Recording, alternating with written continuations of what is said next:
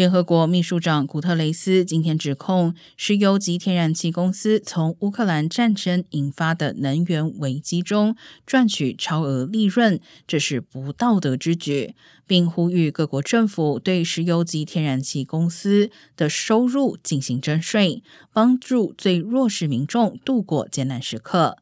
另一方面，石油输出国家组织和结盟国 OPEC Plus 今天决议微幅提高产量，九月每日增产十万桶，是有史以来最小增产幅度。